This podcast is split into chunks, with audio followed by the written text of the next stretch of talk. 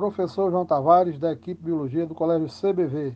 Resolução da prova do SSA2. Questão de número 6.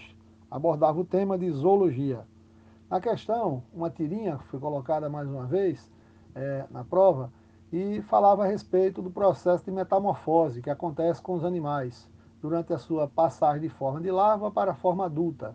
E aí ele citava na tirinha a, a metamorfose ocorrida com a borboleta e com um anfíbio. E o aluno iria encontrar como gabarito correto a alternativa letra B, e fala justamente na mudança que acontece do hábito alimentar durante o processo de metamorfose, passando a buscar uma outra forma de alimento para fazer a sua nutrição. Então Fera marcou resposta letra B, questão de número 6.